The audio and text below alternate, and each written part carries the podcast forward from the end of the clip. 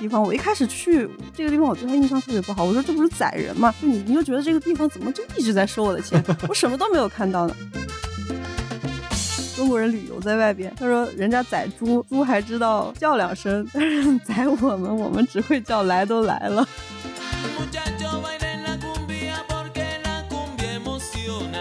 那个小哥就跟我说，他说你知道吗，在我们厄瓜多尔，如果男孩子带女孩子看到这种美好的画面，女女孩子是要亲他一口的。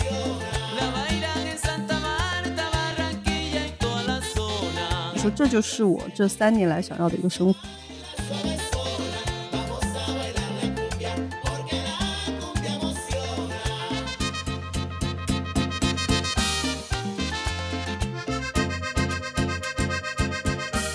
欢迎收听陈曦玉的个人播客，在这里我们用声音记录环球旅行中的人和事。怎么还我怎么还忘了这个开场白了？不 是，我好久没有跟亮亮就面对面的聊了。之前那个音质不行啊，我们说还还是亮亮的麦音音质好很多，我们赶紧回来。啊，没忘没忘，我是西西晨曦，我是玉米，在这儿也可能被西叫做亮亮。我们又来录音了。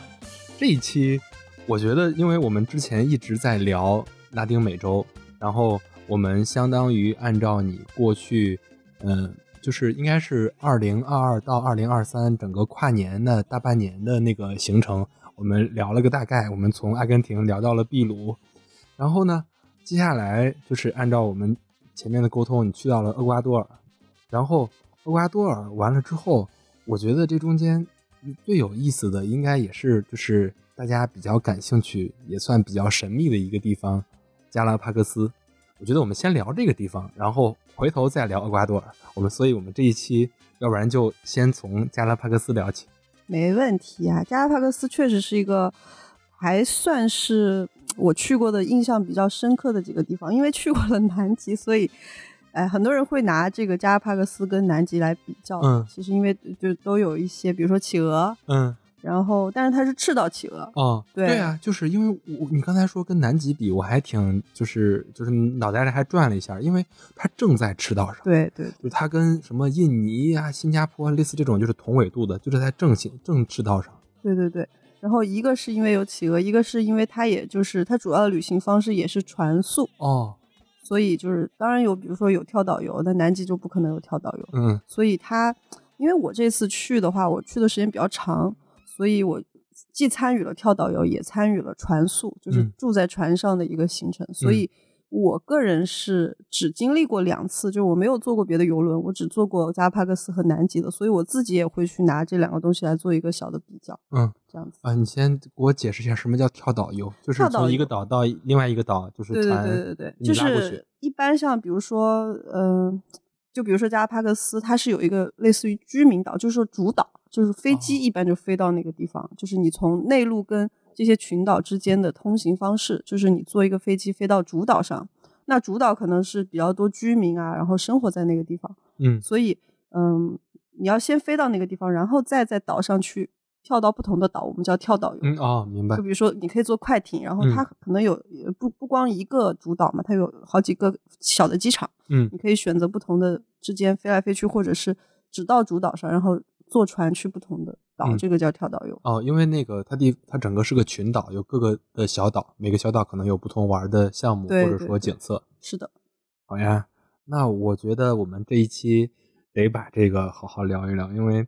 你都把它跟南极并到一块儿了，我们一直还吊着我们这些听众说，我们哪天再把南极好好聊一聊呢？我觉得我们先把这个赤道企鹅的生活地加拉帕戈斯聊一聊。其实我挺想问，就是像这种地方怎么去啊？首先是就是你怎么能从呃大陆然后到，因为它是整个就在那个太平洋里，对，它是一个群岛，所以其实它离那个。内陆还是有一段距离嘛，嗯，所以一开始我也是觉得，就是我我我先说一下为什么会去加拉帕克斯。其实这个事儿，我觉得就是南美跟我有一种冥冥之中的联系。就是我当时在阿根廷玩的时候，我就在圣诞节发了一篇这样的帖子，在我的小红书上面，我就说到，我说这就是我这三年来想要的一个生活，嗯，然后突然可能有一个女生就给我发私信，她说。我是在加拉帕克斯做旅游的，嗯，等于说在厄瓜多尔做。他说你有没有机会想来我们这儿看一下？我当时就觉得可能是个骗子或者怎么样，就是没有把他往心里去。然后后来我点进去看了一下他的那个主页，我看到有各种各样的潜水呀，还有那个录蜥蜴的一些图片。我说哇，好酷！啊！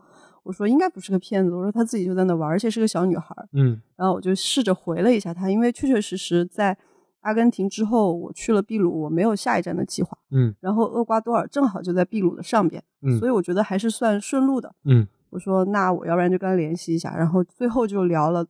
到达了他的那个地方，去成了这个加拉帕戈斯。嗯，所以其实也算是一个意外的旅行哦，就是没有计划要去这个地方。然后第一个反应就是觉得去这个地方好复杂。嗯，因为你刚刚问我怎么样可以去到这个岛，我的 答案可能就是花钱花时间。嗯，所以我记得这个岛上，首先一般的飞机是从那个瓜亚基尔，它嗯南部的一个城市，呃主要的飞机都是从那边飞，先飞到它的主要的岛上面。嗯，然后你再从主主要的岛上面去坐船，嗯，大概是这样子。但是因为加拉帕戈斯它属于一个国家保护区、国家公园，嗯，你还没有登岛就开始一直在花钱，就一直在付钱。嗯，首先你有啊登岛费哦，然后有那个那个景区的保护费，嗯，反正都不便宜，什么二十美金、一百美金的付，嗯，然后呢，呃，还有一个就是他们的机票，如果你是厄瓜多尔人，嗯，你会比。游客要便宜很多，那飞机非常便宜，嗯，但是游客是不能买打折机票去的，只能买全价。即使你买到了打折机票，他不会给你出票，你得补全了，他才能给你出。所以是一个这样的地方。我一开始去去这个地方，我对他印象特别不好。我说这不是宰人吗？嗯，然后就很生气，就也没办法，因为什么都定好了。我说那就去吧。去了之后，先买了一个什么二十块钱的什么旅游卡，就是说，因为他那个还有限制，就是你。游客每一年，反正在那个地方待了不能超过多少天来着，我忘了。嗯，就是他三十天还是六十天，我忘了。有限制时间，有限制时间，就是你你待满了你就必须得走，不然他就不让你再来，就有这种规矩。然后买了一个旅游卡，然后又买了一个一百块一百美金的什么保护费。我记得我当时在机场我还丢了一个充电器。嗯，我走到厄瓜多尔的机场，一后面写着 “Made in China” 的一个一个特别破的，还不是快充，就是慢充。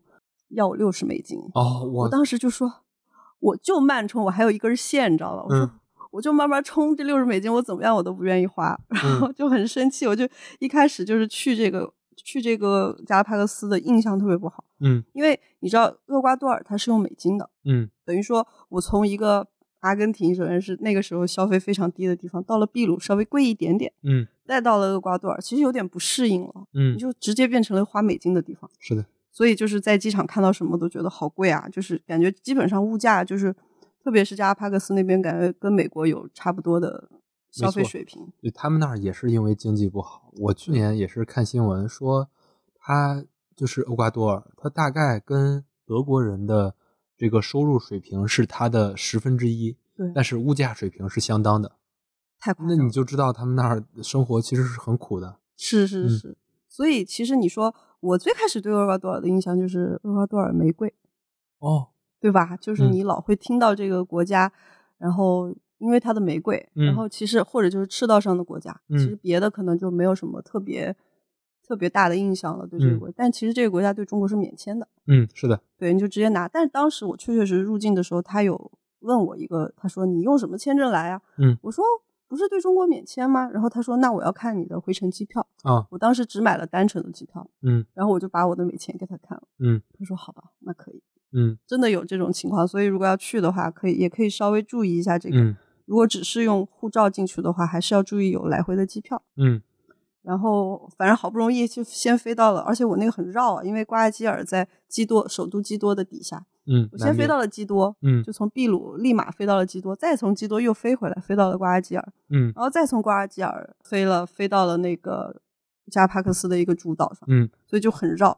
到了主岛上之后，你就会觉得，哎呀，飞了三趟了还没到呢，嗯，到了主岛，然后开始要坐一个大巴，嗯，或者就是你可以打车去到他们的码头，嗯，然后那个大巴又是又是开始交美金，反正好像是五美金，那个不贵。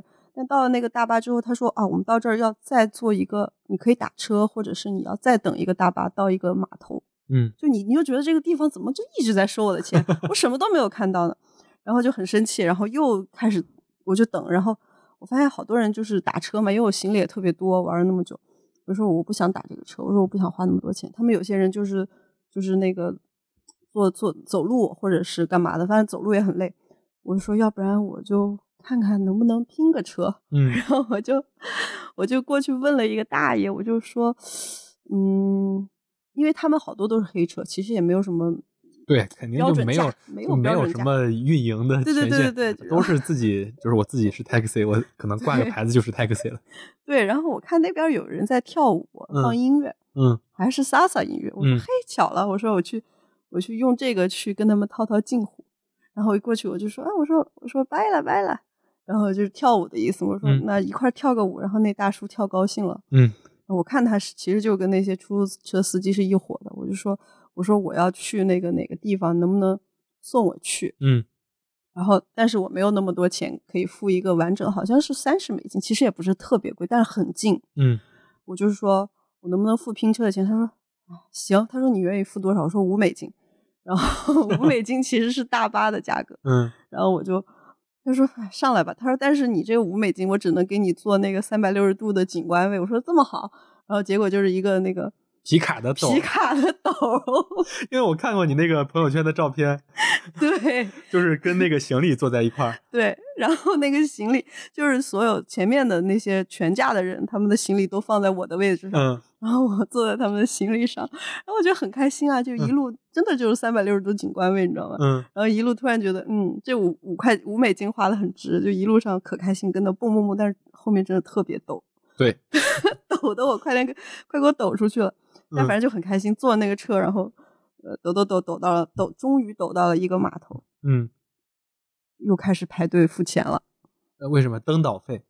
不是登岛费，登岛费在上飞机之前就得买了，你还得坐一个快艇啊，因为它这个码头到那个主岛上还得坐一个什么快艇，然后又花了几美金，我忘了。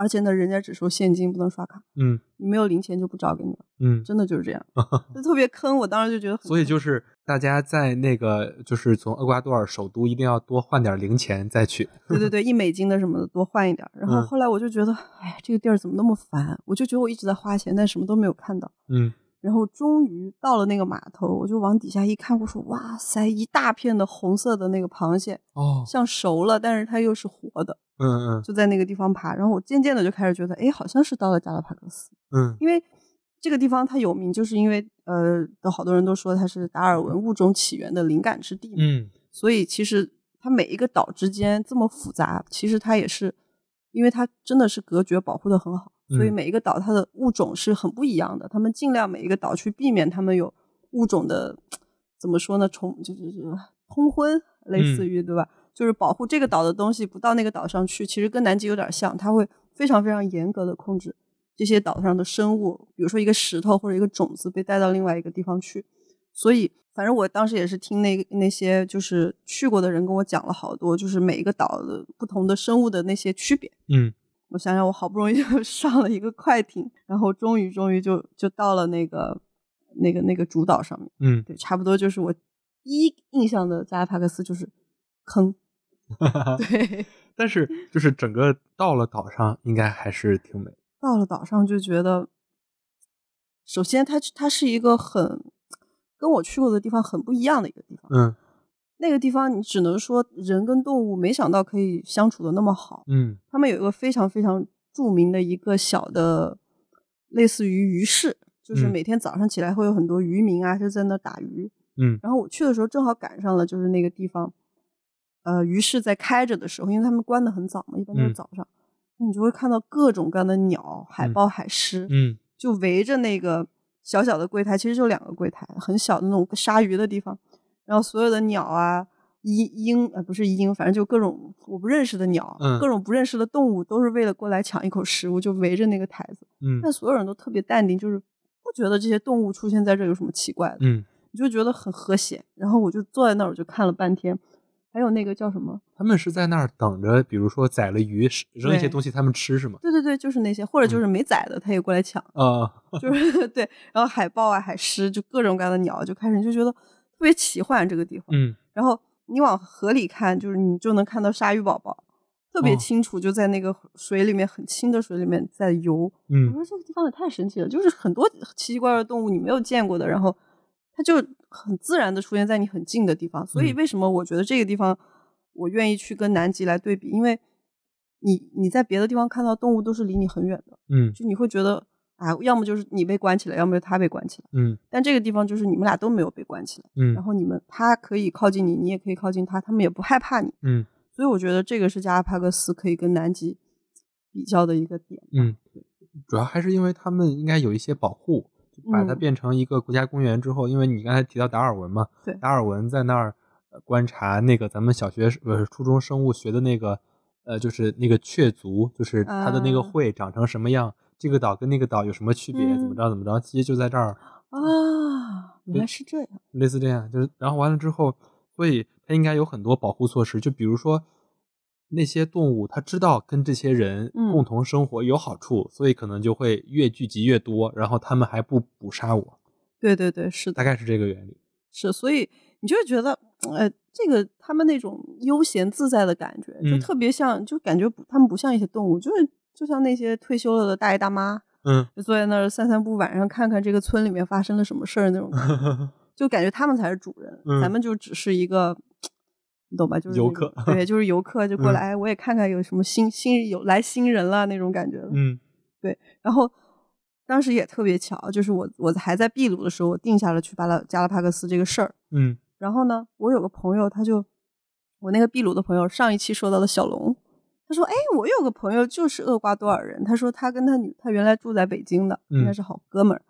说那个哥们儿最近因为跟前女友分手了，嗯哼然后回到老家去疗伤了。嗯 现在在加拉帕戈斯群岛，就是做志愿者去疗嗯伤。我说这么巧吗？我说，他说他哪一天哪一天到，跟我到的那一天一模一样。嗯然嗯后晚上我还见了这个朋友，就是很神奇。哦，所以就是，那你到了岛上第一天，嗯还需要住酒店吗？还是说就是你接下来就住了那个呃什么游了？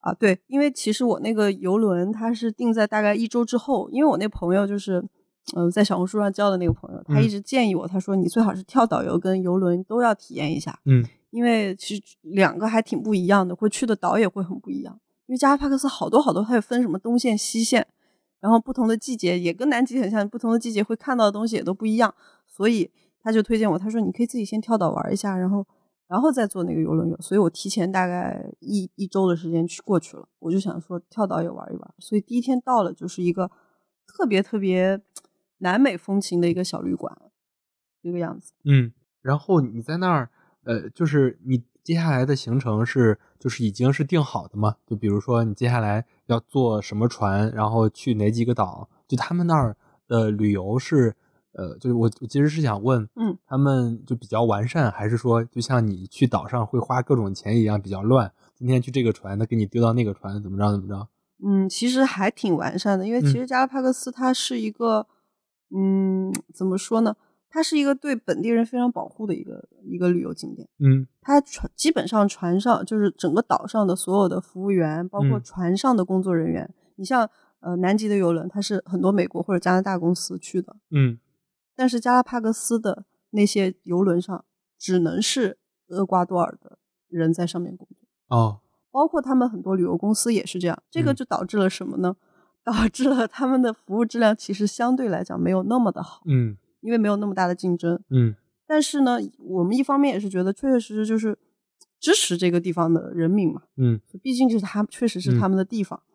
然后当时我们去的时候，正好赶上他们一个选举，嗯也很有意思。他们选举的时候呢，就就你刚问我乱不乱，其实还是挺挺合理的。就是你你看有官方卖票，然后有各种各样的饭店、小卖部，所有的地方都能买到船票，因为这嗯个岛上也没有别的事儿，就是一个旅游业，嗯对吧？所有的人来就是为了旅游，所以特别特别完善。你要买票，你完全不用担心，嗯但是可能提前一两天买就好了。旺季的时候住宿是一定要提前订的，因为他们嗯的住宿选择并不多，嗯而且非常贵。嗯，那个消费，我觉得大概一晚多少？我当时住的那个地方就是很破的一个，它没有特别好的选择。那个嗯整个岛上，如果你想要住好的酒店啊或者怎么样，那就只能去住住豪华游轮。嗯如果你想要住在岛上呢，它没有特别好的，可能相对好的也就是正常我们理解的四星级左右。嗯你想要五星级的水准是没有的。嗯然后我住的那个可能也就是小旅馆的那种水嗯平，大概我记得好像是七十还是八十美金一碗。哦，那也不便宜，真不便宜了。对于一个就是那个水平加在那个地方，你就觉得不便宜。嗯。然后他们那个时候正好在选举，所以整个超市里边很好玩，拿了一个塑料袋儿剪开了那种薄膜，嗯，把所有的酒柜都贴上，说我们在选举，所以这段时间我们不卖酒。哦。不知道为什么，我好像拍了一张照片。哦，他们选举就不卖酒。还有一个人长得特别像李湘，我给你看一下。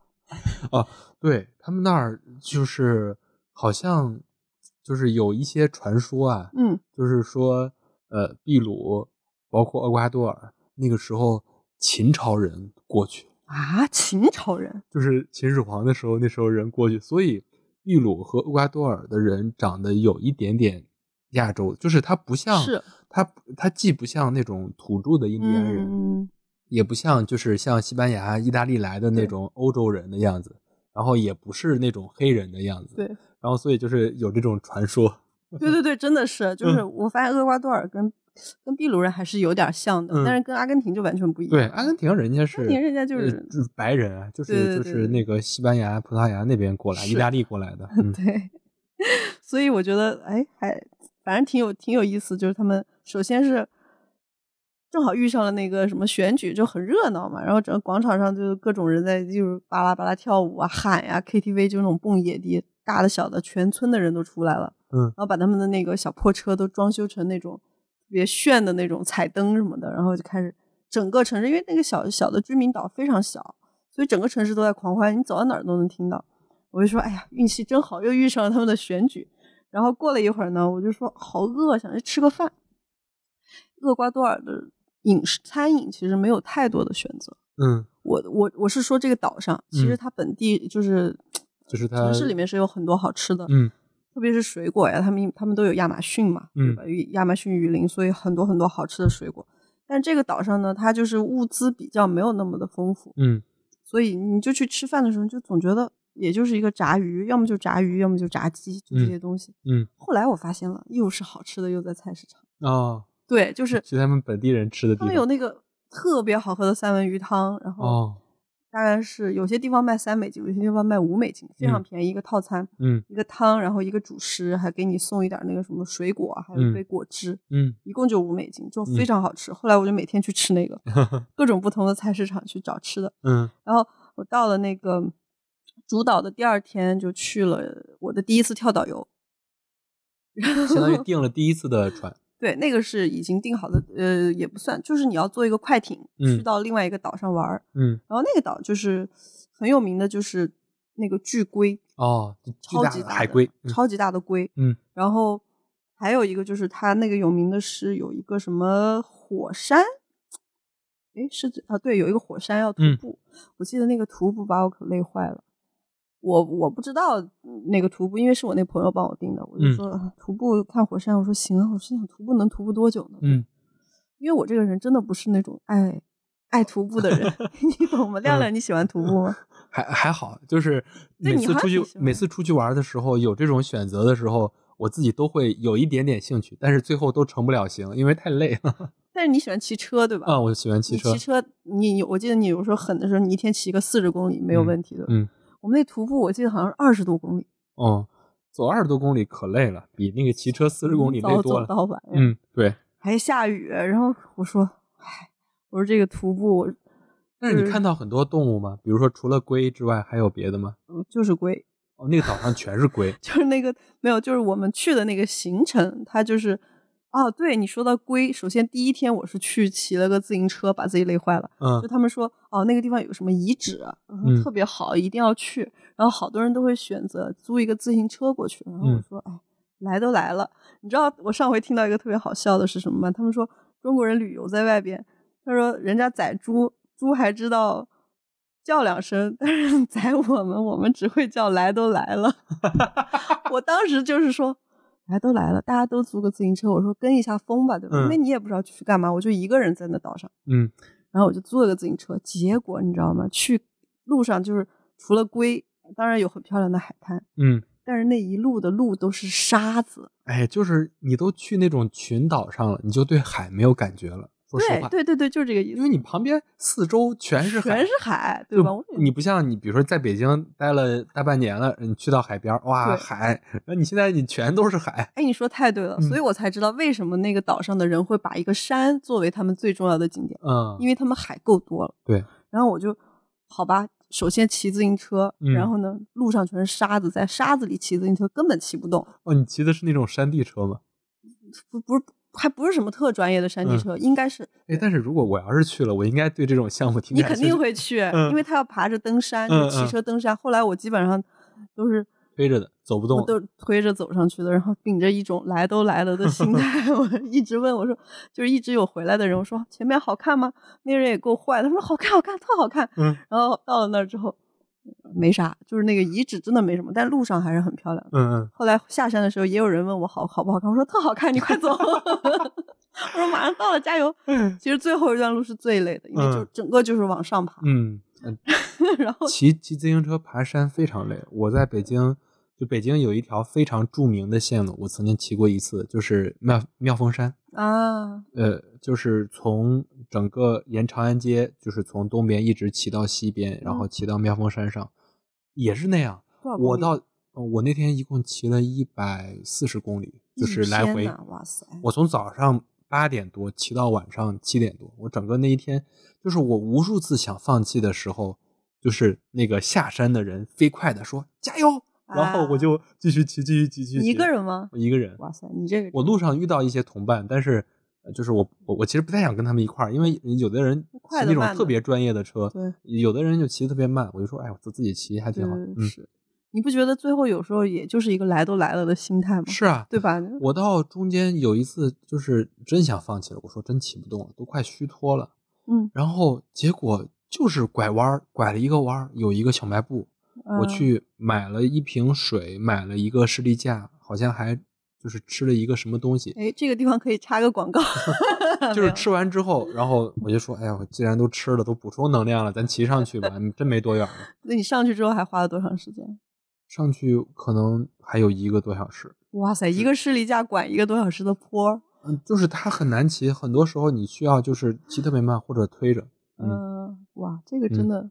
那你还挺狠的，我骑自行那那一趟太狠了，那一趟你就好多就好多人是骑不上去的，就是那个相当于在北京市内骑车的，就是天花板了，就是那个线路。呵，你这可以吹吹牛了呀，很对我曾经吹过，在播客上也吹过。那你去骑我们那肯定是小菜一碟，我们那往返也就。但是你们那儿肯定比我骑那个好，那个就是山，你那个有海，就是山旁边是海，那肯定会有那种特别爽的感觉。对，而且路上没事儿遇到一个大乌龟，哦，你一开始遇到时候你贼贼兴奋，就下下车，然后各种合照，嗯，跟乌龟合一下，然后跟乌龟自拍一个，然后远一下拍一下它。特别兴奋，到后来已经看到乌龟，已经 让一让，让一让，让我下去。后面全是乌龟，就是哎，它爬的是那种特别慢嘛？就是那种。他们他们很好玩的，他们就不动。嗯。然后你来了之后，他就把脑袋伸出来。然后如果你过去，他有时候还挺凶的。其实他们不能靠太近，就很慢。他们很很就静止的感觉，不动。那走起来还挺快的。然后反正就是我们我们走着走着。好不容易上了那个坡嘛，下来的时候就还还是很舒服的。然后我已经晒坏了，就完全晒伤了。嗯，第二天早上导导游跟我们说，早上五点钟集合去徒步。嗯，所以你想想，这个自行车跟那个徒步是连着的。哦。特别累，就是这是我第一天的跳导游，所以前两天军训 就是拉练给我。我看你那个小红书上写军训，真的是军训，就给我累坏了。然后那个徒步下山又遇到了大暴雨，那个时候我已经就是之跟之前在那个马丘比丘遇到的暴雨就感觉不一样了。嗯，我当时那个暴雨我就是烦，我说怎么办呀？还得走那么长时间的暴雨，但是最后走完还是觉得很有成就感。嗯。你那个妙峰山应该登上去还是怎么样？山上的风景，没有什么风景，它到上面是一个庙啊。然后呢，呃，然后就是你就站在那个庙前面合个影。我骑的时候还是疫情，那庙也不开，就是没就完全没有风景，就它就是只有一个就是一个庙的门上面写妙峰山，就是那个趟那一趟根本就不是看风景，它就是一个骑行的过程。下山很爽，你就骑特别快，然后走走走就下去了。那你怎么选的那个地儿啊？就是他在一个那种就是那种玩户外的有个软件叫路书还是叫什么？就在那上面是热门线路啊，就是就很多人都骑那个线路。难怪，嗯，反正我觉得，如果你也去加帕克斯，你还挺适合这些项目的，你肯定会去一下。嗯，对，徒步那个也是你需要坐船去一个岛，就是你晚上是回到你住的那个没有那个岛上也有住的地方，但是比较少。嗯，你也可以选择当天回去，或者你就在那住着。嗯，然后我我是当时在那住了，因为我好几个项目嘛，我就报了不同的。然后我记得下山的时候也是下了暴雨嘛，然后全身又湿透了。后来因为我是最后一个到的，你知道我们那个团里面有大爷。嗯，有小孩儿，嗯，都比我厉害。我又是最后一个到，他们都在等我，然后在那山上招手。我说：“哎，太丢人了。”最后也没位置了，就是车里的位置没有了。嗯，又只剩下一个那个皮卡，皮卡后面的那个叫什么 筐？那个斗，那个斗，我又坐着那个斗，还淋雨了，还淋着雨，哇，下着暴雨。然后我说全身湿透了。我说：“哎，反正也湿了，别人都干着的。”我说：“那我就坐那斗吧。”我就坐着斗又回去了。嗯。大概就是这样一个一个行程，反正也挺逗的。后来还有个小艳遇呢。艳遇就是有人能说吗？没没 没关系，挺好。然后后来我我我我我记得我们好就到了那个市里边嘛，市里边我哦对，到了市里边，我们就呃我就去找吃的，嗯，找吃的路上呢就有一个小小哥，嗯，他就骑着摩托车路过了我，他说嘿嘿，他说。我认识你，我说你是谁呀？然后他说你刚刚去的那个徒步的团，嗯，的导游是我表哥。然后我说你怎么知道？他说因为你们刚刚到我们那个旅旅行社放东西了，嗯，就放那些袋子什么的。然后我说哦，我说他说我带你去玩吧，嗯，我说去哪？你能听懂他说话？他是说他说英语，他会说英语，会说英语。然后因为他也是个摄影师，嗯，然后我就跟他说，他他说因为我跟那个导游说了我是个摄影师，嗯。然后那个导游可能就跟他那个弟弟说：“我今天带团有个摄影师。”对，他就说了这个事儿。然后他就说：“他他我也是个摄影师。”后来人真是个摄影师，我看他 Instagram 上面发了很多他的作品，嗯，拍的还特别好，嗯。然后我说：“好啊，我说那你带我去玩儿。”我说：“挺好的呀，对吧？”嗯。然后他说：“我带你去浮潜吧。”你知道浮潜本来是要要钱的，嗯，你得要首先我没有那个什么蛙镜什么，对我什么都没有，嗯，就一个泳衣，嗯，然后。他说：“我带你去浮潜吧。”我说：“我没有设备。”他说：“我找我哥借。”人旅旅行社啥都有，啥都有。然后，而且你知道加拉帕戈斯好在哪儿呢？嗯，虽然你上岛啊，各种东西都很贵，但是上了岛之后，各种自然风光都是免费。等于说你交了一个大门票，嗯，但是里面的所有的很多东西都是免费，除非你要去玩项目。所以它本身的自然风光就已经足够好了，你随便找个地方去潜都很棒。嗯，然后我说。说这个便宜不占，就不是我了。嗯，我说行啊。然后那个人看着也很友好，而且在这个岛上，他说他本来住的是瓜亚基尔，然后他是暑假到这儿来，他们的暑假，嗯，一月份的时候，然后暑假到这儿来玩儿，嗯。然后我说好，我说他就带我去，他骑着他的小摩托车，然后带我去拿了两个设备潜水，还有那个防寒服。嗯，其实还是挺冷的，就是虽然是夏天，但是水里面很凉。嗯。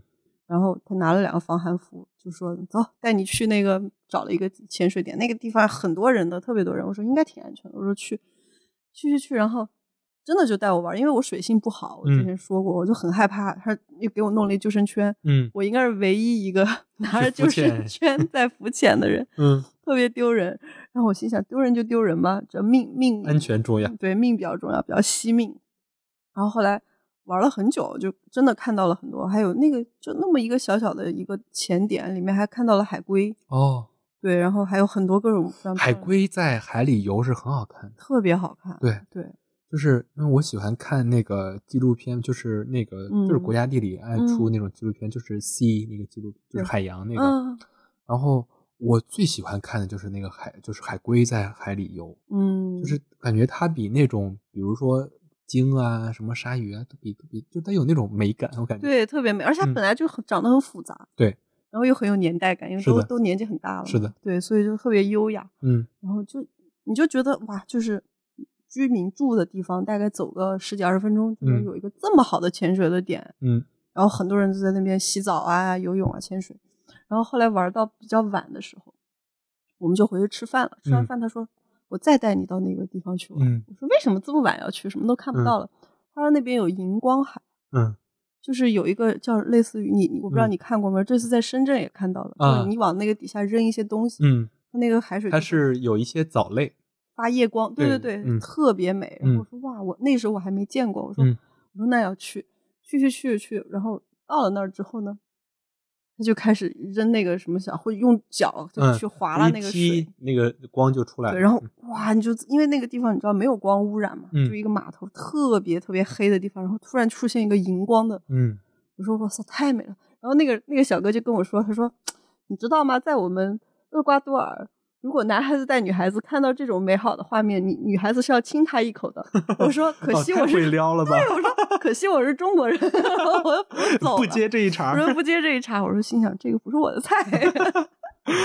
挺会撩，挺会撩对我。心想，我说这个话你应该没少对姑娘说。肯定，呃，他就是首先又是摄影师，又有自己哥是办旅行社的，又有这个就是没事儿去偷点设备出去玩玩。对你想想，他这整个流程太熟悉了，没错就是首先在马路上，他就找一个人跟你说，我说这个这个当我不能上，我说我说我说我说兄弟，把你当很好的朋友朋友，嘿我走，对我说走吧走吧，咱吃点夜宵去，我说我嗯请你吃夜宵，嗯对，然后请他吃了三个那个他们叫 churros，就是嗯集市果。哦南锣鼓巷卖的那啊种，对对对，他们其实那个就是南美的一个，嗯，因为西班牙也吃，嗯和拉丁美洲都吃的一个小吃。嗯对，这就是我的艳遇故事，主要是不是我的菜，不然嗯可能、对因为你去那儿去了十天是吗？对就是一共是十天。对我我我看你之前发朋友圈说五天跳岛，五天那个游轮。对，是你这个跳岛是比如说你前五天跳岛，后五天游轮，还是说你跳了两天然后去游轮，然后再回来继续跳？前五天跳岛，哦后五天游轮。哇，那那应该挺累的。就是每一次跳岛是不是就是他坐那种坐小船比那种大船要累很多？对那种特别是快艇什么的。对，其实还好，是因为呃，我前面的跳岛我不是，就我后面也会说，比如说有一些跳岛游是他快艇出海玩儿，嗯当天往返的那种，因为嗯。你其实去一些小岛，它很保非常保护的岛，它是没有住宿的。像我嗯。住的还那几个岛还都是有住宿的地方，嗯。所以更小的岛，其实你你上去之后你只能玩了，然后再坐船回来，嗯。有时候单程就是三个小时，嗯。所以其实很辛苦。但我没有坐那个，那个就是后来的游轮游了。嗯。跳岛游主要是可能在岛上玩了一些嗯。不同的，比如说这个徒步呀和火山这些东西。嗯。所以后来其实基本上我就是去了这些的地方，然后就回到了主岛上就开始船宿了，就嗯是开始住住那个游轮。嗯嗯，那就是你后面再去哪个岛啊？看你看着蜥蜴了吗？哦，那个东西到处都是。下了飞机，我忘跟你说了，下了飞机那个机场特别有意思，机嗯场就各种动物嗯在那爬，然后你拉着行李箱，差点还碾到它那种，他们就嗯站在路中间也不让你。嗯，那个机场就是一个敞篷的，是那种大蜥蜴还是那种就是小蜥？大的小的都有。大概有多大？最大的你见过最大的有多大？很嗯、最大我见过一个金黄色，特别漂亮，嗯，我觉得得有，半米那不是。哥哥斯拉的原型吗？是吗？嗯是就就是那个东西，哇，特别特别大。哎，就是我想起我之前有个同事在办公室养那个蜥蜴，哦，是吗？对，就是就是他们有好多人挺喜欢这个。是，还、嗯那个还真的挺帅。我现在的评论他他不会把它当成一个专门的旅游景点吗？就这个哇，很帅的，嗯不会，因为这个岛上基本上多哪儿都有，嗯对。然后不光是哪都有，但每一个岛上的种品种不一样。嗯嗯然后有一些地方有什么金色的，嗯有些地方有什么蓝色的、嗯绿色的。嗯所以你去每个岛上看到的蜥蜴，有些导游厉害的，他一看这蜥蜴就知道是哪个岛的。嗯，然后，那你接下来这几天跳岛去，就是大概有什么哎，你看这个是我说的那个 那个啤酒被挡住不让哦买哦，哦，哇，很搞但笑。人家这个挡的挺严实的。拿严实了，就是拿一些垃圾袋，感觉裁了一下。因为我我我记得我上次跟你聊过，就是说嗯那个去那个普吉岛，它不是有那个穆斯林区吗？啊，对他，们白天不让卖酒，然后他们也是拿一块板儿挡住，但是你完全可以从里面拿出来。但是你结账的时候，他说我哦们这个时间不让卖。啊，嗯还挺有意思，我觉得这个嗯有点可爱吧。嗯 然后，对，然后我们就去上了那个船，嗯船是一个应应该算是非常豪华的一个船了，嗯然后它有阳台，然后有有什么有那种单独住的房间，然后吧就是酒吧什么。对，有酒吧，然后有多大呀？那个那个船其实比因为它一共就二十个人，二十多个游客，所以比起南极是非常小的。加拉帕克斯没有特别大的游轮，它不是那种大游轮，但是它都是小小的。嗯，然后所以其所以它贵嘛。二十多个人，估计也就十来个房间。对对对，嗯，反正不不多，然后吃的也不错。嗯。但我个人觉得南极吃的更好一点，因为它毕竟就是人数在那儿，对，所以你能他不可能请非常牛的那些厨师团队，因为他毕竟就服务一二十个人，是，所以南极那一艘船可能得服务好几百人。对对对，我们那个员工加上游客就得二百多人，嗯，所以吃的也也还不错了，就反正也是三到四的那种，什么前前菜，然后主菜、点心都有。你所谓的那个船宿，是不是意思就是说？你上了这个船之后，五天，嗯嗯，就是你都在上面住，现在在上面住五晚，对。然后就是他带着你去，比如说去这个岛，对。然后你可能下岛玩一玩，然后重新回到船上。对。你在那个，就是他那儿的海是什么颜色的？因为我觉得就是不同地方的海都不一样。你比如说你在那个游轮上坐着的时候，你去下一个目的地的时候，那儿的海大概是什么样？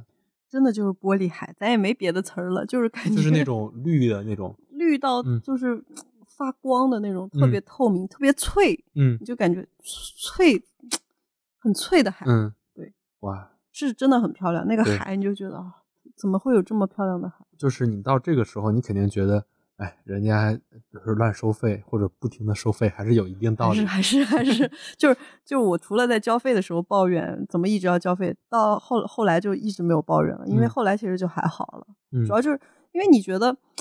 怎么说？你还是觉得值，嗯，就是你突然觉得，嗯，一分钱一分货，你知道？哎，我刚才忘了问了，就是比如说像跳岛那种一个项目，它大概需要花多少钱？比如说你去骑自行车那一天，就是你相当于那个山的骑行。那个其实还行，一般可能像这种就是内陆的一些活动，可能也就是在五十美金左右。哦，就是那一整个一天就五十美金。对，五十或者六十，就也是看项目。你吃自己花钱？吃的话，他们包一个简餐，就是其实就给你带了一个小三明治。哦，就相当于就是你那一天也就是花五十多块钱，五十多美金。对，那还行啊，还行。对，那你整个十天的这个游轮游大概多少钱？但不能这样算，因为我那个是在。岛上的活动，比如说你要出海，那可能就是完全别的价，比如说两三百美金一天的都有，一百多美金两三百的都有啊，就是得看你去哪儿，所以不同的岛的价格都不一样，而且不同的中介可能有区别。嗯嗯。但我们那个游轮，它基本上大概是一千美金一天。哦，也就是你那个五天大概就是五六千美金，而且不包含小费嘛，还有一个小费，每天要给一个小费。所以其实你要算性价比来讲的话，除以天数加总价，嗯，它是比南极要贵的。嗯，对。哦，但是，但是因为你比如说你所谓的南极，它它毕竟从那个叫什么呀，阿根廷南部那边叫什么地方？乌斯怀亚。对，从乌斯怀亚到南极，那个中间还有行程的吗？对，那中间要开四呃，就是来回一共四天嘛。对啊。但是这四天人家给你没少安排事儿啊，而且 吃的也没少，你一天三顿，一天五顿吧，下午茶、晚晚晚夜宵你都能吃上。然后，而且各种课呀、各种讲座呀都不会落你的。嗯，这个的话，它可能比较少这些船上的活动，因为它比较多的就还是上岛的体验。对，因为它群岛多，就是或者说就是就是它这儿虽然船上的项目少，但是人家这个群岛丰富呀。对，你来这个岛看的跟那个岛看的不一样。很累，嗯，也是早上六点就开始起床，然后一天就是。下好几次，但是我不瞒你说，因为我我没有去那么，我不是一个潜水发烧友，嗯，但是非常非常多的人的梦想的潜点就是加拉帕戈斯，嗯，所以很多人就是为了去加拉帕戈斯，因为加拉帕戈斯还有一个，它如果你要在那边自由潜的话，你必须得要潜到多少次，嗯，就是你如果有执照，一个是有执证还不够，就是你有执证之后，你还得有多少多少的经验才能让你在那个地方自由潜，因为非常复杂，嗯，所以我们就选了浮潜，嗯，我没有资格去做潜水，嗯，水费的那种。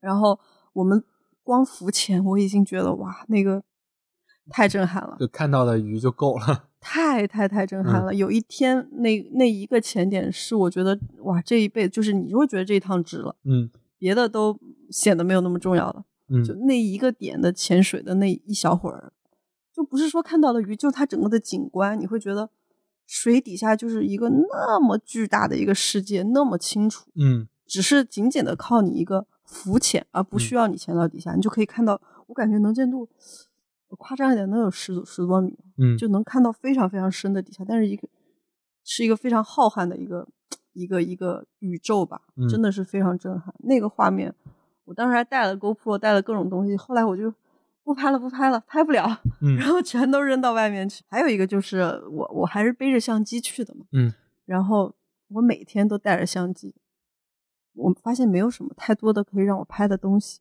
嗯，只有一天，就是倒数第二天，我说，要不然今天不不背了吧，就是累了，我觉得。背了，然后那一天是我觉得这个岛 上最值得拍的一天。它它它大概是什么风景？因为那天我记得非常清楚，那个岛叫做西西班牙岛，嗯，叫 Espana，嗯，那个岛上有非常非常多的鸟类。其实我以前是不是那么喜欢看鸟的？但是那个鸟就是他们有一个蓝角的鸟，嗯，很特别，很特别，然后非常漂亮，然后还有一些白色的鸟在一个巨大的洞穴里面，然后在孵宝宝、孵化。那所以你可以看到一个鸟鸟的很多鸟的那个叫什么，嗯，繁殖地，嗯，然后在一个非常非常壮观的一个悬崖上面，嗯，就那个那个风景，你会觉得一定能出好多好看的片子。就是偏偏那一天我没有带相机，嗯，所以我觉得有时候就是冥冥中注定，就是就是有时候他可能在召唤你，就是去下一次。对对对，就是您的每一次遗憾都是在召唤你。你说的太对了，就是我对加帕斯唯一的遗憾就是我下次要带着相机再去一下西班牙岛。嗯，真的就是这个，是吧？对，就是很多时候是这样的。是的，啊，就是，就是你看现在北京的这边，嗯，那些大爷们，就是那些叫什么呀，老法师们，都去什么奥森去里边打鸟，就是拍各种鸟嘛。他们要是能去到这种地方，就是或者说他们哪天要去这儿，肯定兴奋死了。肯定看到的鸟类。你知道吗？现在观鸟是一个非常好玩，就是他们有一个小圈子，嗯，他们真的会组织各种活动，然后去看各种鸟，然后做那种标记什么的。啊，是吗？就跟就跟我那，他们有专门的 app，有论坛，有那种什么之类的。啊，哇，这个我还真不知道。嗯，感觉真的每一个爱好其实都是一个很大的圈子。是的。对，我现在其实我一边跟亮亮在聊，我一边在看我的这个手机相册，回忆那些。我在看这些鸟，我说，哎。太可惜了，你看这个鸟多可爱。嗯，哇，是不是好可爱？就是感觉像个雕塑。对，它特别呆。就是这个岛，我没有。你看这个嘴是蓝的。你看这个玻璃。哇，好遗憾！我就有时候会觉得很遗憾，不能给你们看视频，因为是个播客。嗯。但我又觉得，嗯，你们不看也挺好的，这样你们可以自己过去看一看。是的，是的。对，就像我们老说的，就是。我们用播客这个形式分享旅行，可能就是没有那么多视觉的冲击，但是更多的给你了想象空间和给你了一些你去那儿的理由。对，嗯，是的啊，所以整个如果十天，就是我我们好就稍微算一下，如果十天那个游轮游要花五千美金的话，嗯，那如果想去一趟加拉帕克斯，其实还花不便宜，不不便宜，不便宜。得花七八万，带上再带上中国，如如果你单独去南美的去那儿一趟的话，你算起来这个加拉帕克斯消费绝对不比南极低。嗯，对，而且它从来不是一个，当然你要就是如果你只是玩跳岛游，嗯，也还也可以省不少钱。其实主要贵的还就是在那个游轮游轮上，对。但是游轮，我觉得就是你去了，就就是去都去了，那个肯定会比跳岛游要。好很，就是体验好很多。嗯，其实我也我本来是这么想的，就是我觉得两个都参与是最好的一个选择，因为因为首先游轮游它的那些岛是呃一些固定的线路，嗯，你可以去到很多你自己跳岛去不到的地方，嗯，但同样的游轮也会有很多地方是只有跳岛才能去，他们去不到的地方，嗯，所以就比如说那个西班牙岛，我说的那个我最喜欢的一个小岛，嗯，那个岛如果你要从主岛上面坐游轮，呃，坐快艇过去的话，单程三个小时，这样往返就六个小时。而且你你去下了那个岛之后，也没有地方休息，只有座位，就会很累。嗯，这个就是游轮游的好处。但同样的，有一些地方也只能就是你从那个主岛上面坐快艇过去。所以其实就是如果你时间够的话，因为加拉帕克斯就是去一趟很贵啊，然后又很麻烦。我是建议，如果去到那儿能。尽量的时间多待一点，你匀下来，至少待个小半个月是至少至少，对对对，要不然很遗憾的。对，是确实是这样。哎，就是我其实还挺想问，因为你那个朋友圈现在那个封面一直用的是那个你跟那个海豹的合影，是在那儿拍的吧？对，是在那儿拍的。真的挺神奇的。你看，我们传统中的印象，像海豹啊、企鹅呀这种动物，都是在南北极。对，但是在那儿还真都有那个地方，并且那儿的海豹，就是你那张照片拍的非常有画面感。大家如果感兴趣的话，可以去。西西的小红书看一下，他就叫陈曦玉，就是有那个海报的照片，是非常慵懒，就是你在旁边，他根本就不想搭理你。对，嗯，他就是我，我我们完全就是学他。嗯，但你不觉得海报是这个世界上？因为我们之前去阿根廷也有个地方有很多海报，嗯，海报海狮，然后我发现世界上最会享受的之一，嗯，就是海豹海狮，嗯，他们躺着晒晒太阳的地方永远是风景最好的。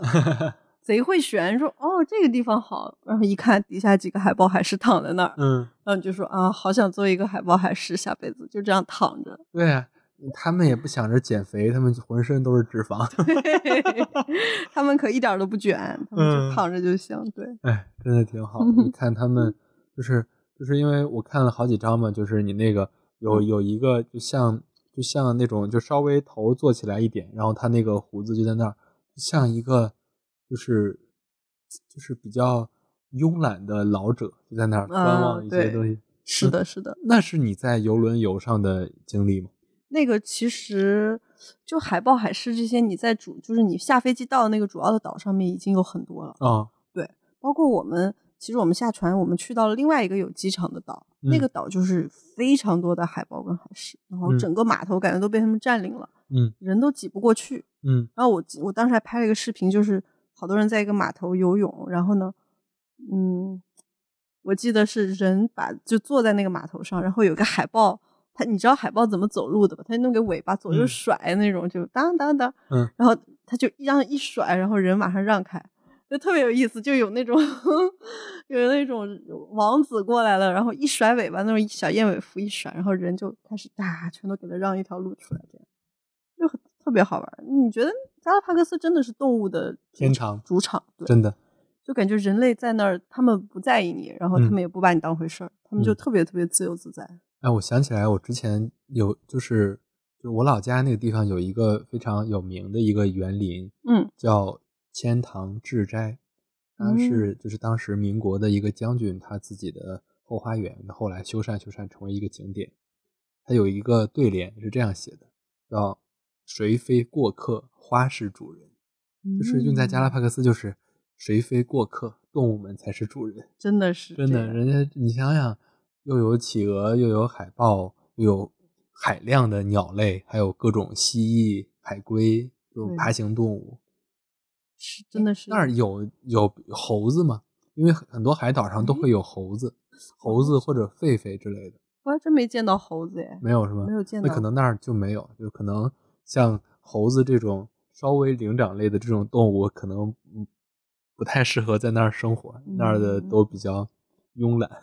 对，太太太太那什么了，太太窜了。对对对，你这样一说，我好像觉得岛上的动物都挺慵懒的。嗯，就感觉没什么事儿啊。对啊，慢慢的躺着，因为它就是也没什么天敌，吃的什么也都足够多。对，嗯，而且他们有还有一个鸟是那个，说是求偶的时候，它会变成一个大的红桃心。嗯。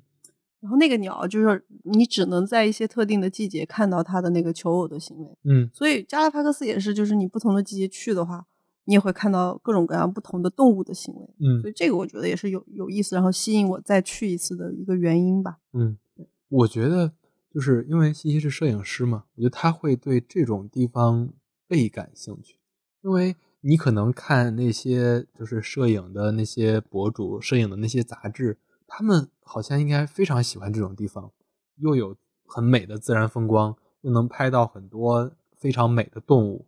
对，哎，你我说到这个，我想起来那个岛上有一个特别有意思的一个地方，嗯，就是在我刚刚说的那个西班牙岛叫 Española，我之前说错了，应该是 Española，它有一个邮局，嗯，你寄明信片是吗？寄明信片，嗯。这个没什么特别的，我当时也觉得，就是我们下就在那个游轮上，然后导游就跟我们说，他说你们今天可以写一个明信片，然后呢，呃，你可以可以多写几张，嗯寄给你的朋友们，在那个我们一会儿要去那个很很偏的那个小岛上面有一个邮局。我当时就觉得这样这么这么文艺的事儿，我说有点儿没必要，对吧？我、嗯我本来不是一个特别爱写明信片的人，但我也写了，然后因为然后我就写了之后，我就发现不对，也没有邮票。嗯我说那上哪儿买邮票？他说、啊、不用邮票。我说这有点奇怪了，没有邮票怎么寄这个明信片？嗯后来走到那个岛上，导游跟我说，就指了一个特别破烂的几根木头支架支在那儿的，然后里边有一个箱一一个箱子，然后他拿出来，他说大家可以把明信片放在这儿，然后呢，每个人分了一沓，就是从那箱子里拿了原来别人写的明信片，嗯给我们每个人分，说你们自己看一看有没有你们家附近的，你们给他带过去。这个就是他们的 明信片的邮寄的方法。我当时我就惊了，我说聪明，这原来难怪不要邮票。然后我就翻了半天，我发现有呃咱们台湾省的，嗯还有东北的，嗯就你还真能找到很多那个中国的中国的一些。然后嗯我就啊，我就带两张吧。后来我还真带了，我嗯我带了一张回来之后再用邮对他们就是意思就是你带回去之后，你给他贴个邮票，然后因为就近嘛又便宜，嗯然后你给他带。然后我说，哎，我这个明信片什么时候能寄到？嗯，反正现在还没有消息，就是随太。随缘了这个我说这个事儿也还挺可爱的，就是嗯就挺南美的，不知道怎么说。嗯嗯，因为你说过很多次啊，说这个加拉帕克斯，呃，就是只去一次是肯定是不够的。对，就是就是我其实挺想问啊，就是你会觉得你在那儿待十天有一些就是审美疲劳吗？嗯，就是就是你就是他跟很多，比如说很多时候去海边，你待前两天挺好的，你待再往后去有有点没意思了。哎其实不会审美疲劳，但是嗯钱包会有点疲劳。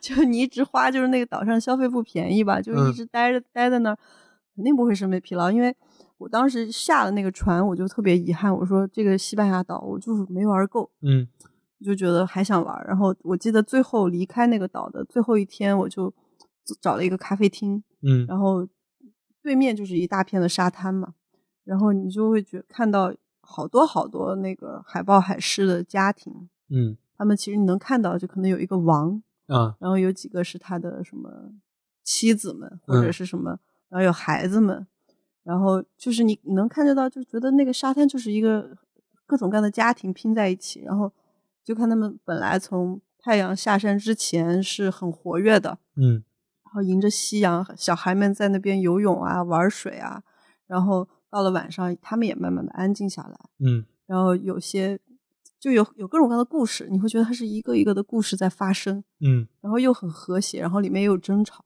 嗯。然后你就会特别舍不得这个地方，嗯，你就会觉得哇，好好好宁静，哇，就是如果就是即将走的时候看到这种场面，肯定对，肯定会留恋的，因为是。就是像就是比如说好多呃那个去非洲看动物的，叫什么嗯。Safari，嗯嗯他们就，Saf- safari，safari safari，他们看动物的，就是他们得去找，得去追，然后完了嗯。之后还没，因为那些动物跟人还是有一点距离的，对，包括他们的国家动物。但是你像在加拉帕戈斯这些动物，它们真的是跟你完全无距离，就是就是就是你，我才不管你怎么着呢，嗯我这小两口该吵架吵架，谁管你们人类呢？是，所嗯以，嗯哎，我觉得就很感动，就是你也会有一种很感谢他们对你的信任的感觉。嗯虽然可能人家根本没把我们当回事，但我们会人类的自大会有一种哦，谢谢你的信任，你没有因为我们过来然后跑掉或者怎么样。对嗯，啊，我觉得，我觉得还是非常的开心的。当然，好呀，我觉得你看，你从开始怎么去，然后到怎么走，怎么留恋，你都分享的也差不多了。我觉得我们像加拉帕克斯这种地方，我觉得完全不用去讲它背后有什么历史，什么那些完全没必要，就是美，就是你就需要真的有一天去看到。我我觉得咱们要是有一天能带着咱们的这些听友们去一趟加拉帕克斯，我觉得我的人生圆满。